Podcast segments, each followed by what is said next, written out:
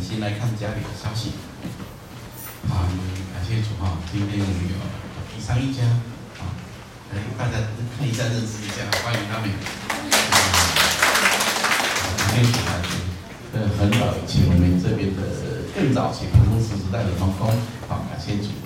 还有新朋友吗？好，瞄了一下，应该是没有了哈。好，我们家里消息看一下了哈。就是我们约定还没有领的，啊，我们一甲一份还没有领的，呃，赶快去领，啊，就是签个名就可以拿了一甲一份。那我们今天有爱宴，爱宴结束后，我们有一点时间讨论一下圣诞节的事跟明年的施工同工会。那我们这边同工会的一个讨论是，只要你关心教会，你就可以留下来一起讨论。好你有什么想法、建议都可以留下一起讨论。啊，我们特别今天要把今年、明年度大概进行哪些事情，要有一个很明确的报告。好，那第八点，大家仔细看一下第八点。我们十二月二十四号这一天呢，是感恩聚会，我们就是主日时间来进行的感恩聚会。那细节我们到公后底下也会讨论。那有几个部分会先确定的，第一个部分是一家一菜。随就是那一天呢，一家一菜，记得哈、哦，你们就把你们家的菜最好吃的带过来。第二个就是有想要见证分享的，你就主要是分享今年最感恩的一件事。第二个就是分享你明年的期许，大概就这两个。那如果一家有想要献诗的，或者其他更长时间见证，那跟传道这边报名一下，好，大家稍微安排一下，那我们时间上怕会比较难掌控。然后可能还有一些嗯礼物啊，或者是你有预备礼物送给谁了，都可以带过来。细节我们今天在讨论，那再一起报告。好，家里的消息。然后还有一个第七点，就是这个校园团契这边的一些嗯每每每一年度的这个暑假、寒假或者是春节这些青少年的聚会、这些退休会，我们也鼓励我们年轻人可以参加哈。有时候。太常习惯自己教会的模式，出去冲击一下，然后出去充电一下，会有一些不同的看见，跳出你的框框，去学习不同的东西。所以鼓励我们的年轻人可以的话，时间分别出来，可以报名，可以参加。那明年我们开始也会有一些门徒上面的造就，那细节我们今天再做最后的确认。明年大概前半年大概这样进行。好，感谢主。那我们看另外一边的，我们来看今天神的话。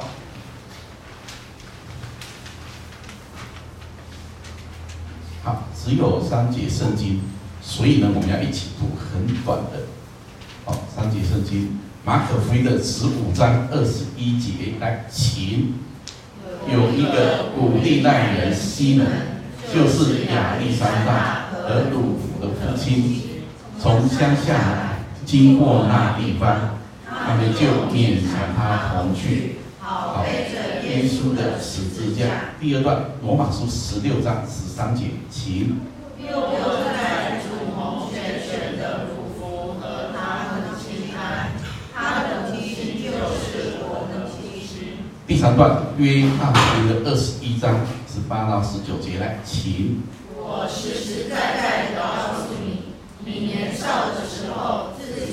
上带子，随意往来；但年老的时候，你要伸出手来，别人要把你束上，带你到不愿意去的地方。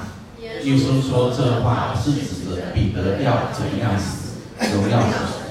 说了这话，就对他说：“你跟从我吧。”阿门。我们来祷告。天父，我们感谢你这一点点时间。心圈在你的爱里，给我聆听的耳朵，一种蒙恩的心，听你要我们回应的事，听我们可以跟上的，甚至我们愿意接受挑战的。生命中有些东西，我们需要被勉强，需要圣灵的光照，需要真理的结晶。愿今早我们说的、听的。同得造就，听我们的祷告，奉耶稣基督的名，阿门。好，我们的标题呢，一条被勉强的道路。那这个就是根据马可福音十五章二十一节，我再读一次。有一个人，好叫西尼赖西，左赖西尼赖西门，戴一下眼镜好了，没戴眼镜不行哈。就是亚历山大和鲁孚的父亲从乡下来，经过那地方，他们就勉强他同去，好背着耶稣的十字架。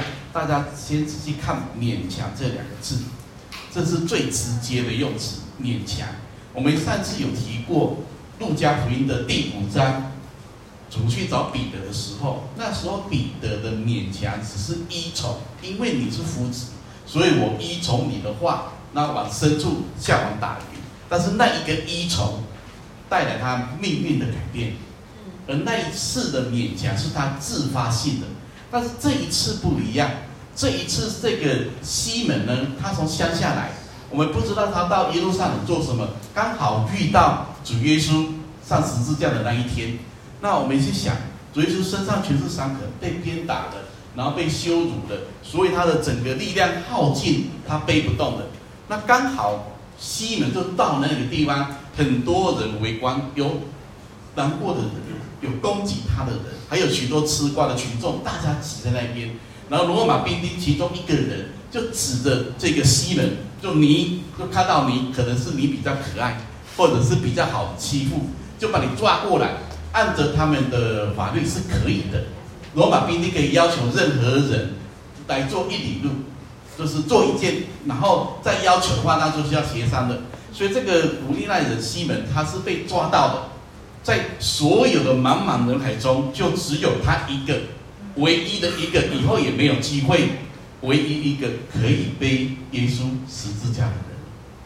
然后这一个勉强是他不愿意的，按照他当时候的想法，我不知道他有没有接触过，有没有听过耶稣的事。如果是没有，他心中可能想：啊，真是衰，那倒霉，为什么叫我呢？而且那个十字架在当时候的想法都是。咒诅的、羞辱的，所以凭什么要要叫我呢？他连申冤的机会都没有，他就被逮到了。就是你背背就对了，没有那么多意见。但是这一个背耶稣的十字架，带来他的命运的改变，给他带来他家族的改变。这个根据就是罗马书第十六章这里，我再读给大家听。这是保罗在罗马书最后一章里面跟门徒们的问安。又问在主蒙拣选的鲁弗和他的母亲安，他的母亲就是我的母亲。那这个鲁弗就是刚才这边读的古利奈的西门，哦，亚历山大和鲁弗的父亲。也就是说，西门他这一次的路程改变了他的生命，而他的家成为一个敬虔的家。鲁弗跟亚历山大出现在圣经里，就是他们的孩子，当时候教会的领袖。那我们先想一个问题。我们的生命可以被勉强吗？不管是你被勉强的，还是自发性的勉强，你可以接受吗？我记得我们的年代有一个作家很有名，叫刘墉。我不晓得大家有没有读过他的书？反正他也是写了很多书，但是我对他内容我其实忘了很多。但有一件事我记得很清楚，就是他不只是作家，他也很会画国画，其中最有名的是画那个荷花。有记者去采访他的时候，然后看见他怎么画荷花的。他是先到外面写生，之后买了荷花回家种，是自己种这个荷花，然后从这个春夏秋冬的变化到冬天都死掉了。那这里面要慢慢长起来，它里面的细节、纹路需要的水温，怎么样去养这些荷花，他观察得很入微，最后他才画出荷花。非常有神韵，画得很栩栩如生。然后记者问他说：“哎，你你只是画的荷花，有需要这样子吗？有需要去？你只是要喝牛奶，有需要养一头牛吗？”然后他说：“聪明人要下真功夫。”这是他的回答。聪明人要下真功夫，他愿意。在他的画作、这个写作各方面有一个突破的时候，他已经是花了很长的时间跟功夫去练就这个东西。聪明人各位的聪明人，你有真功夫吗？好，如果你不是聪明人，那假设你是另外一面，那就是愚拙人。那如果聪明人都要下真功夫，那愚拙人呢？愚拙人，我这边补一下，愚拙人要下苦功夫，免得你的愚拙误你一生，跟误别人一生。那聪明人要下真功夫，有些事情你也许一听就懂，但是如果你要有内涵，要有气质，要有内容，要有生命，这些都是你的真功夫造就出来的。阿门。有人会说，我上次去别的教教会讲道，然后有一个会有跑来问我，就说：“哎，牧师，你到我这边讲道，跟你在你自己教会讲道有什么不一样？”我说没，从来没人问我这个问题，我就想了一下，哎，基本上本质是一样的，因为我们是寻求之后面向神来跟弟兄姊妹分享的，但是实际的状况不一样的，为什么？因为我到你们这边讲道，我对你们不认识，我不是你们的牧师，我虽然是牧师，但不是你们牧师，你们牧师坐在那里，所以爱你们的、了解你们的、为你们下功夫的是你们的牧师。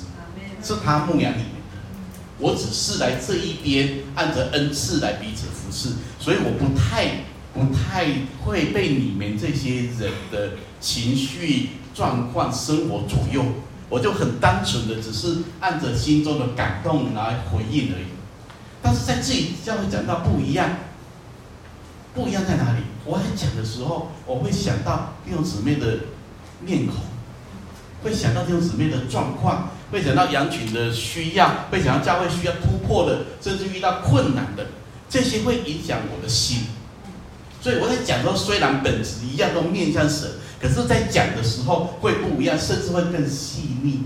有些东西我要更知道怎么去传讲，让你的心可以感受得到。那有些东西我可能更需要拿捏得更好，甚至可以讲得更重一点，因为我们这边身体比较强壮。好，可以让我直接讲你。就比如早上我听一个姊妹在里面聚会，声音实在太多了。刚才出来的时候，我就给她讲说：“你太聒噪了。”哦，我就觉得他是可以接受的。那如果不熟不认识，就没办法这么说。好，那我去讲这件事情，我其实要讲说很多东西，我们是要下功夫的。当你认为这个东西你很厉害的时候，你很有把握的时候，有姊妹。要很小心，这里面含着一种骄傲的东西，还有一个是神是无限的，你再怎么有本钱，再怎么厉害，有些东西你还是需要跨界。有一天我在想，约伯大家认识吧？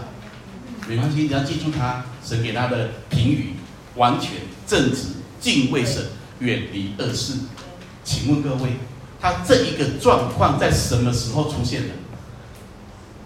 在黎巴嫩出现的，黎巴嫩，我特别强调黎巴嫩，神要改变他，会把那黎巴拆掉是后面的事情，但是因为他黎巴嫩的这个规律、这个功夫，这里面的金钱，这里面的爱主，造就出了神给他的评语，连撒旦都必须敬畏的，完全正直、敬畏神、远离恶事，那不是一天造成的。那是数十年时间造成的，因此神就用这个人，要开后世所有人的眼睛，也要用这个人向撒旦来宣告得胜者在约伯身上，阿门。因为他有一个数十年的规律的黎巴内的生活。各位，如果我们信仰可以这么样的认真的话，我相信我们会不一样，阿门吗？阿门吗？回应一下嘛。你对信仰有这么认真吗？有吗？有想对主真理有一个很渴慕吗？那对服饰有一种热切吗？对传福音有一种负担吗？有这么认真吗？或者以前或者年初总是这么认真，然后年尾总是草草收尾。想一想，你有多认真呢？聪明人要下真功夫。愚拙人要下苦功夫，你要下真功夫还是苦功夫？你自己决定。你看你要当哪一种人？早期我们刚开始到大陆短宣的时候，其实离我那个年代大概就是二十八年前，第一次去那边的时候，我很震撼，因为也是第一次去。我看到那时候圣经是没有的，那时候是偷偷的，每个进去的人是背圣经，然后渡渡海送进去，因为那当地是没有的。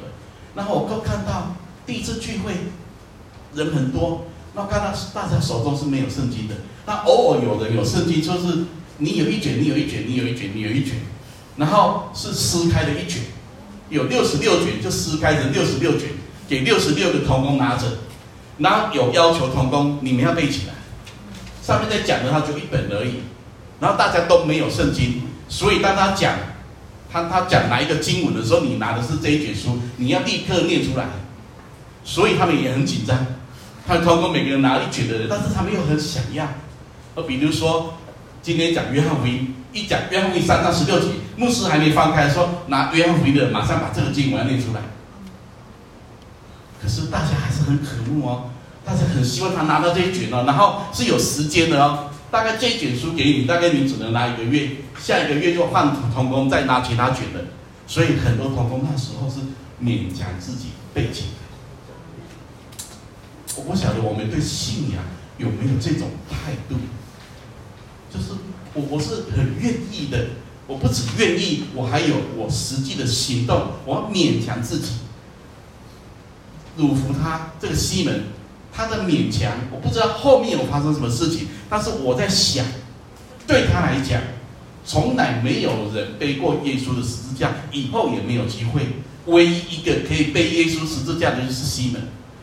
古利奈人，乡下人，然后可能没读过什么书的人，可能他一生就是这么平凡的人，可是因着背着耶稣的十字架，他的整个人生改变，他的祝福在看起来只是他，然后再慢慢的延续他的第二代。但是我跟各位讲的比较远一点，各位你的眼界要再看的不是只有现在跟你的下一代，你要看的更超越的是将来永恒的。有人问一个问题。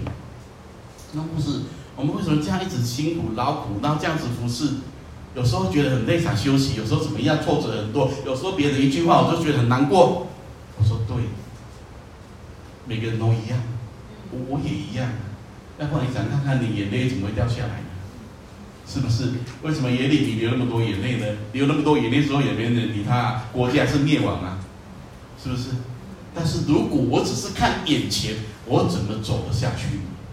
我只是看现在，我怎么能够信呢？我们的眼睛要打开，有些东西你一打开的时候，眼界就是境界嘛。你预先看见了，这是眼泪，是神手中的珍珠。你预先看见了这样的侍奉是永恒的荣耀。你预先体会到的，你愿意踏上。为什么？没有为什么，就愿意啊，就是愿意啊，因为我知道神就在这里啊。我就是被神的爱给触摸了啊！我就快跑跟随了。我不想大家对这个信仰有多么的珍惜或者宝贵。如果你心中常常被恩感，那常常有这个感动，我真的建议弟兄姊妹，你要行动。你有感动你就行动，就这么简单而已。你行动都有挫折，再回头来寻求问题在哪边？我怎么在依靠神？怎么有真理的依据？怎么样继续前进？你不用怕，神一直同在的。哪怕你的感觉没有神，也是同在。有时候我们家很奇妙啊，就是在家里也没说什么话，可是感觉老婆在旁边就安心多了。有时候在家里面也没说什么话，可是孩子在旁边就觉得不用太担心。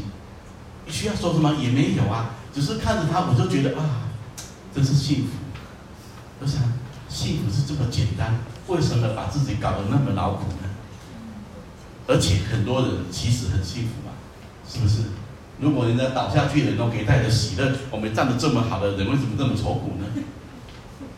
幸福是这么简单，我们为什么那么少快乐呢？要快乐一点。阿门。各位幸福吗？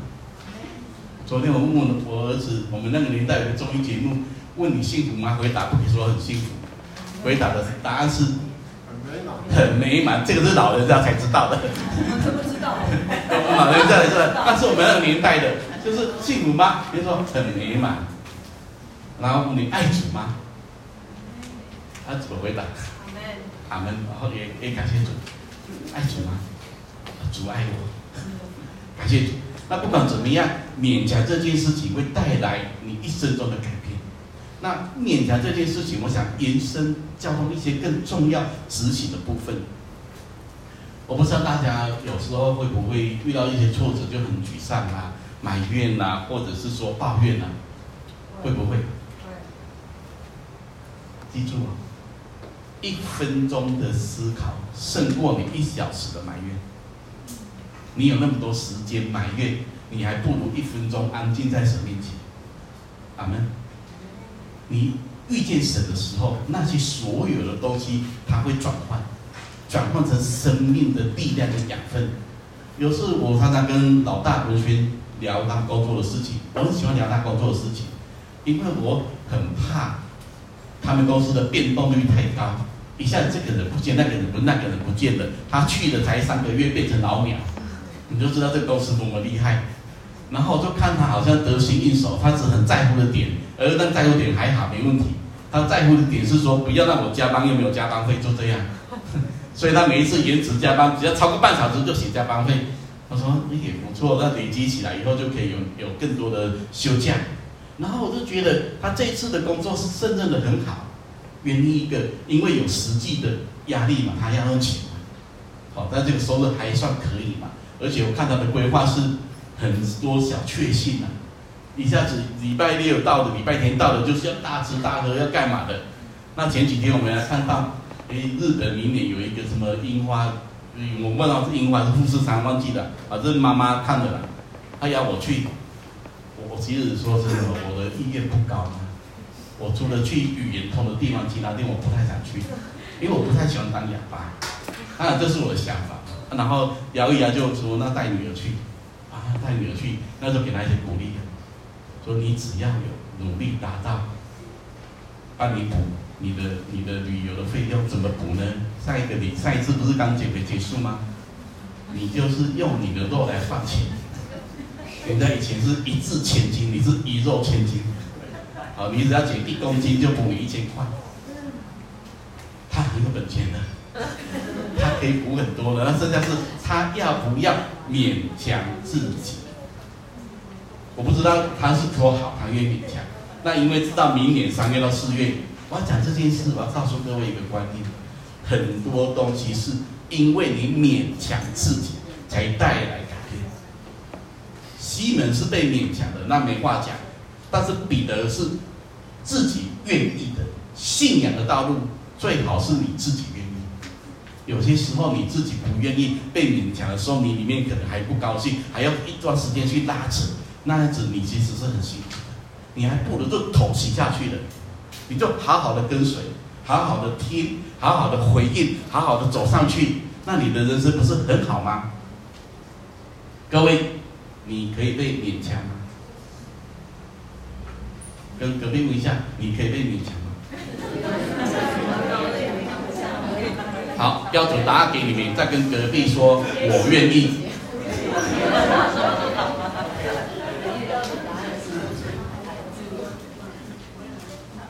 勉强自己做对的事，勉强自己做对的事情。我知道我们的属性，我们的习惯影响我们一生。有一种人很难改，但是我建议你要改，就是只有在舒适圈走不出来的人。舒适圈的人跟这一个成长圈的人不太一样。舒适圈的人是你给他一根树，他抱到死，他也不想动，他像羊一样就吃那一块草，他不想动。但是你要跳出去的人，我跟你讲，你要跳出去，因为这一块草会被你啃光，这棵树会枯干。但是怎么样去判断呢？很简单，你遇到一件事情有困难的，你是说阿门。还是逃避，就这么简单。比如说邀你带敬拜，然后比如说好难哦，我不要，算了啦，谁比我厉害啦？那个谁啊，我们唱歌的啊，那个谁啊，其他的很好啊，那个谁啊，啊你到底是谁？为什么要你？你这么多问题呢？因为你可能太习惯自己的舒适圈。但各位，如果你的舒适圈并没有带来你生命的长进，并没有带来更多的恩膏，并没有里面神的活泉，你有可能不小心信主很久的，只是一潭死水。这是一种氛围啊！一个人到一个地方去，我跟大家讲哦，现在年轻人为什么很多时候也不能怪他？因为以前我们的年代，大家很穷，可是很有盼望。我们很认真、很拼，我们就觉得说是有盼望的。我们可以有家庭、有房子，我们可以规划人生，很拼。但是现在年轻人大概是没有这个，就是你很拼也没盼望，你再怎么拼也拼不过现在的高物价，再怎么拼也拼不过现在的通货膨胀，是不是这样子？年轻人是不是这样子？所以很多年轻人就啊，不躺平啊，反正我领的钱就想要怎么是什么，反正我也买不了房子啊，我也买不了车子啊，弟兄姊妹。我我刚跟你讲，那是你的想法，但是如果你的思维改变一下，对，现在大环境真的不好，你很拼，看起来没有绝望，没有盼望，那我问你一个，是不是有一些年轻人不一样？是不是有一些年轻人他在这么绝望状况里面充满力量，充满盼望，他的命运会不会改变？会呀、啊。但问你要不要勉强自己做一些对的事情？我记得，我记得更正早前那个周日芳那个专题报道，那个人家报道他的那些事迹，他以前是那个影视大楼楼下的保全员。你知道他每天做什么事情吗？他每天就是穿着漂漂亮亮的衣服，打个领带。那所有的保全看见他，你是不是保全打领带干嘛？他说没有啊，我是我是领带，我就是门神啊，我就是这个公司的门神啊。后来那个时候。香港那边的影视剧要推出一部那个《上海滩》，想要找新的人员，那就有人想到了楼下那个帅哥，他要用新的主角，想到周润发，就邀他去试镜，就一试镜发现很好，他是这样子起来。如果他跟大家都一样，也不会打扮，也不会去嗯预备，也不会有一个盼望，我跟你说，他就做保全，做到他死了。你愿意为了？主的缘故有多少的勉强？各位信主到现在，问你一个问题：眼睛先闭起来。你到现在圣经有读过一遍的举手。信主到现在哦，圣经有读过一遍的举手。好情况下，寥寥无几啊。你想看看，只有一本圣经，我们还不是像摩门教还多摩门经。我们也不像佛教一样有十万八千册，就一本圣经，你一辈子却一遍都没读过，你不觉得很亏欠吗？那你是不是需要有一个心愿，有一个行动？我要勉强自己呢？阿门。这个话题是很沉重。再来看第二个经文，约翰福音的二十一章，我实实在在的告诉你，你年少的时候。自己树上带子，随意往来；但年老的时候，你要伸出手来，别人要把你树上，带你到不愿意去的地方。耶稣说这话是指的彼得要怎样死，然后荣耀神。说了这话就对他说：“你跟从我吧。”在这之前，主已经告诉彼得要牧养他的羊，喂养他的羊，有三次，再一次跟他做最后的确认。而在这之后，这是主耶稣。复活的时候，是说主留给他的话是：“你跟从我吧。”大家再看一次哦。主跟他讲完这些话的时候，年少的时候你是怎么样自由？年老的时候你是不自由的，你甚至将来怎么死的？然后这个时候你要做什么呢？这个时候你跟从我，主已经死而复活了。这时候的门徒跟从耶稣，跟以前跟从耶稣是不一样的。以前跟从耶稣是主道成肉身，所以你在耶稣的旁边，门徒的旁边，就在这里面一起生活。现在你跟从耶稣，这个观念不一样的。现在你跟从耶稣，你跟从我吧，主已经复活了。现在另外一个是等圣灵降临的时候，你在里面跟主同行的。那这边讲你跟从耶稣很重要，为什么？因为当你想去哪里，或不想去哪里的时候，都是在你跟随主的路上带下来的。这里面说的，你年少的时候你失去自由，因为你在跟从主，你有一些东西要突破跟学习；而你年长的时候，你愿愿意自己双手被捆住，你愿意失去自由，因为你正在跟从。也就是说，所有的要求或者没有要求或者勉强，都是在跟从的路上带下来的。阿门。我会对一种人有一个很深的期许，有时候不小心也会变成一种要求。是什么人呢？就是一心想要神的人。所以，如果我不小心对许多人要求的很深，或者是说你应该这样这样这样这样这样，就是妹，你们先原谅一下我的那个那个思维，因为我觉得你是可以的，我才这么跟你说的。因为你是跟随的，你在跟从的路上，我个人觉得有些东西你是愿意摆上的，愿意调整的，愿意给的。爱默生说，我们每一个人，包括不信主的人，我们每一个人一生中最最缺少一种人，就是竭力逼迫我们的人。各位，你现在旁边有这种人吗？有没有竭力逼迫你的人？各位青少年。你们家里面有没有这样的人？有。竭力逼迫你的人，有吗？你要为这样很感谢主啊！如果没有这样的人，你今天可能不会坐在这里。各位弟兄姊妹，你在信仰的道路上面有没有竭力逼迫你的人？有没有？没有吗？你在信仰道路上没人竭力逼迫你吗？竭力要求我，啊，竭力要求就是逼迫啊，跟不上时候就是逼迫了啊。那如果没有啊，是我亏欠你们啊。那我问一下第三个问题：你们愿意被竭力要求、被逼迫吗？你们愿意吗？虽然我知道，我知道这样说的不是很算，但是我还是喜欢听到你们的答案。你们可以被要求吗？可以被勉强吗？这一边的。在信仰的道路上，你们可以被勉强吗？不可以的举手。哎哎，我变聪明了。这边的，你们在信仰的道路上可以被要求勉强吗？不可以的举手。哎，这有举手。还好他不在我们这边。青少年不可以的举手。呃，没有把旁边都当青少嘛。好，没有人举手，但是可以哦。来报告一下。明年我们有门徒训练，好，我们一定要马上对号入座。然后一个月有两次主日下午的时间，爱宴结束后会有门徒造就。然后刚才没有举手的，通通要参加。哎，因为你们都说可以呀、啊，我就当真了啊。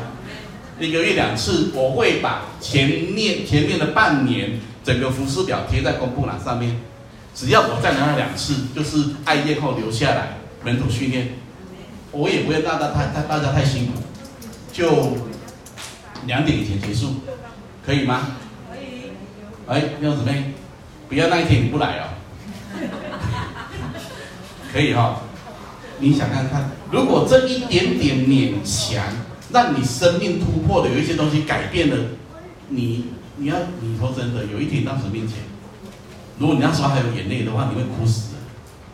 如果那一天你还有还有一些是一些因为这样的勉强改变的话，你真的会感谢我。我跟各位说，要不是神的缘故，我也不想勉强你啊。我叫他看冲啥，对不对？要不是主的缘故，事奉的缘故，永远荣耀的缘故，看前面我怎么走得下去呢？我我常常跟跟我们家孩子讲，中学今天也回来哈，我跟他说哦，他从去当兵开始，我就跟他说了。你千万不要跟其他阿兵哥一样哦，只是当米虫，只是啃馒头。你在高中进去了，如果你以后要更宽广的路，有时候我要求你读书，不是要你跟人家比，你不要弄错了。各位，你千万不要弄错了。我要求你读书，只是因为你将来有更多的选择。听懂吗？我不会拿你跟 A 比，跟 B 比，就像孩子不会跟孩子比。但是我希望你读书，是因为扩张你的境界，扩张你的生命，扩张你的能力，将来你更多的选择，就这样而已。那你当然更多选择。如果你现在没有勉强自己，你怎么有更多选择呢？所以当你进部队的时候，我就跟他说：“来，我们坐下算计，来算计一下你的人生规划。如果你进去的，你的特质刚好吻合，弟兄姊妹，不是每个人都可以去当兵的哦。你太聪明，你没法当兵的哦。你太聪明的是要当官，不是当兵哦。这是骂。所以你进去里面，人家管不了你呀、啊。你有自己的一套，怎么当兵呢？我我记得有一年，那个师母的同学来带两个孩子，那陆军官校的后一个就退训了。我跟他讲话，知道这个年轻人太聪明了，太会钻了。这个年轻人根本就没法当兵。他进去里面搞了一圈，后来就被退训了。他长得很高很帅耶。我说，如果他顺服一点，多么美好。他愿意勉强自己，多么美好。可是没办法。好，回到钟先生身上。我跟他说，你进去的时候，你以后要不要要要要做什么呢？他也没有要做什么，就就这样过嘛。我说好啊，那你就去当志愿役嘛。反正就是你从那待着嘛，然后你千万不要只有这样过，大家划手机你也划手机，大家出去玩你也出去玩，你可以划手机，你也可以出去玩出去玩，但是在这里面你还要做一点勉强自己的事情。我我很感谢主，他有听话，他就去进修了，那好像是明年就要毕业了，毕业之后还可以，如果在是有开路的话。可以再去读军校，然后以后当飞官。哎，对，那我就跟他说，你要当飞官的话，要回到天上去，你要小心哦。第一个，你体格要很好。如果你现在划手机过量，你眼睛瞎掉，或者零点几不及格，你就不能当飞官了。所以你再划两个小时，你只能划半半小时，合理吧？我也没有剥夺他的权利呀、啊。我是说，你为了你自己的人生，你要不要勉强自己有些对的行动？然后你要当非官的，人家是大学毕业哦，你也是高中高中生而已，所以你去你要开始进修。那我感谢主，他们单位是愿意的，然后就利用假日去去进修二技二专这样子，然后明年就毕业了。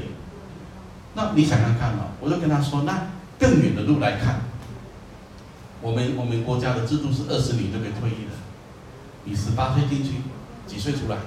四十八不是四十八哦，三十八哦。三十八岁在外面这样一堆人，我要去 call 六六很多哦。你三十八岁你出来，没有打仗，那就一切都安然无恙。打仗就另当别论，那打仗全国都遭殃，不是你一个人遭殃。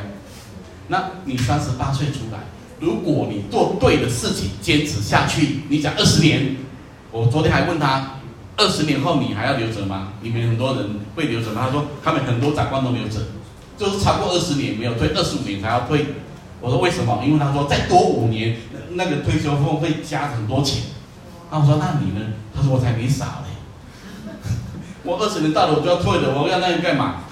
好，我说也也可以，但是如果这样的话，你要在这二十年内有一些对的方式，而这对的方式要勉强自己。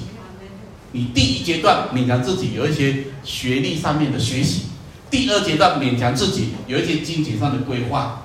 第三，这叫勉强自己，在这二十年当中，你不是只有当兵的，你是在受训，为你人生的下半场来预备。那你这样做对了，二十年后你有另外一个春天了。阿门。弟兄姊妹，你愿意这样做吗？你们要不要看我这样胖？我以前更胖，对不对？没有以前没那么胖。好，那个是更以前的了。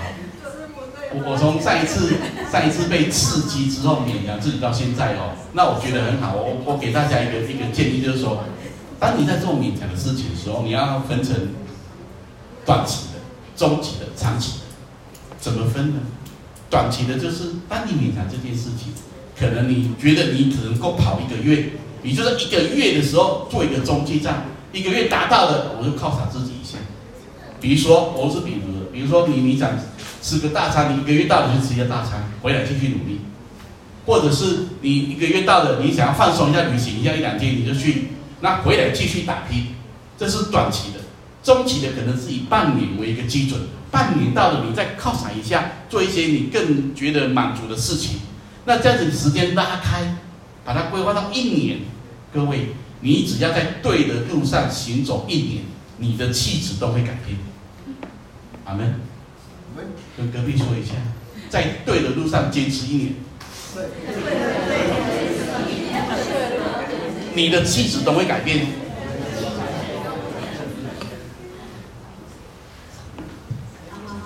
好，来，最后三件事情。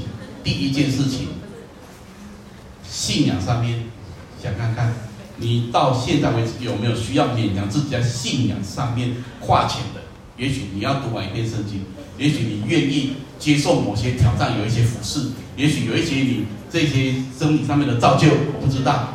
教会给你的勉强是明年有门训，然后刚才没举手都要留下来，就这样。好，一个月两次而已。那个人信仰上面有没有要勉强的？第二个，在你职场上面，或者你当老板的，或者你是上班族的，千万不要只有在上班，好不好？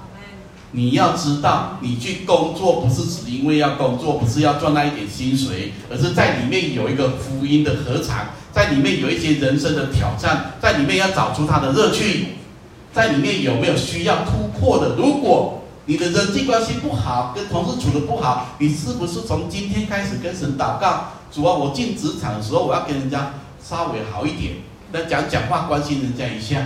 你在职场上面要不要有一点勉强给自己呢？也许从来不关心别人，那你要不要从现在开始，在职场上上班上面问候一下你的同同事，或者关心一下你的你的工作的氛围，不要只专注在自己部分。第三个，你在家庭中有没有要勉强的？在家庭中有没有要勉强的？我不知道你们每个家的文化怎么样。在家庭中，其实我每次出这个功课，我也很挑战。为什么？因为我也会勉强我自己去做我不喜欢做的事。比如说，我不喜欢做的事情，可能就是，嗯，是拖地啊，我是不喜欢拖地的，或者洗马桶啊，我我也不喜欢洗碗啊，是为了为了我生命扩张，为了家人幸福，我也是勉强去做啊。我们家到现在为止是妈妈不用洗碗，她不管怎么弄都不用洗。那我跟你讲，大部分都是她弄脏的。因为洗菜煮菜都是她嘛，那是孩子跟我在洗，那我勉强自己哦，我之前。为了这个工，我还勉强自己去洗那个那个浴室的洗手台，我还跟女儿说啊，以后这个洗手台包给我，洗手台就我负责，按、啊、马桶就你负责，啊，公平嘛，我们一一人一个，那，干干净净、漂漂亮亮的要保持好，我勉强自己哦，所以我每次洗澡之后都会看一下有没有脏，有脏我先把它刷过，免得妈妈时间到我会自动来扣门，妈妈都会自动扣门，哎，你怎么那么黄了，怎么还没有刷呢？我说为了堵住。妈妈的嘴，所以我勉强自己，让我的生活品质好一点。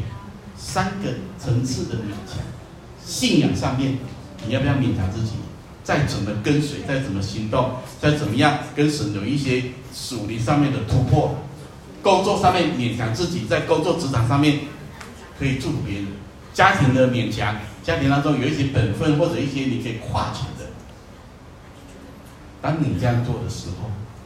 你的家会开始改变，你的家会开始改变，都不要看这一点点小小的东西。聪明人要怎么样？下真功夫。愚拙人。这两个功夫都是长时间练出来的，把时间放在对的地方。阿门。各位年轻人，不要再只有划手机，好不好？好。阿门吗？把你划手机的时间，一个小时里面最少分出二十分钟做一些对的事情，可以吗？哦，想一想这三个层次：信仰上面的、家庭上面的、工作上面的，我要怎么样勉强自己呢？这一条勉强的道路，最后一个总结：你年少的时候是凭着你自己的想法、情感。这些在前进的，你年老的时候，它在属灵上面的意义就是，当你还幼嫩的时候，还比较无知的时候，比较血气的时候，总是凭你自己的感觉，想要这样这样这样那样。但是年老不是，年老的是他成熟的，他会替别人想的，他是一个嗯，一个里外都是一个让人放心的人，这是成熟的人。所以这边讲的是年少的时候你自己往来。年老的时候是人家带你去不愿意去的地方，而那个地方有神的同在，那个地方有神的荣耀，那个地方可以见证神。所以各位，如果你信主超过三年了，按着圣经最开始的献祭条例，神跟亚伯拉罕说的，满三年的祭物你要预备给我，在没有利未记以前，还没有祭这个献祭条例之前。三年，如果各位你在这里已经生活超过三年了，你早就该死一次了。你要献给神，那现在死也来得及，没关系，重新开始，立定心志，然后去试看看，勉强自己。我把，我把状况先讲最难的。如果你的聚会不稳定的人，你要勉强自己开始稳定。阿门吗？阿门。你一个月我见你见你不到一次，可不可以？现在先一个月可以见到你一次，可以吗？可以。那你今年我可以见到你一次，明年我可以见到你一个月两次，可以吗？阿门吗？那如果你已经聚会稳定了，你想看看，你去稳定了，可是你有一些东西是不是还没有突破呢？那是不是我在这么稳定的状况里面，有些东西求神重新把我苏醒过来？那我有力量继续跟随，那我在侍奉上面、服侍上面越来越有力量，阿门吗？我们当中，我必须承认，聪明人比较少，愚拙人比较多。你问我什么愚拙？什么样的状况愚拙？有功利的听不会的愚拙，听懂吗？啊，你都听不懂，那你就愚拙，那也没关系。你有一条路可以改变你命运，你依靠神下苦功夫。你用更多的时间来换取永恒的价值，阿门。聪明人下真功夫，愚拙人下苦功夫，一条勉强的道路。你只要愿意这样回应神，我相信今年开始你整个状况会不一样。我们一起来祷告。天父，我们感谢你，爱来吸引我们，你的恩手来托住我们，甚至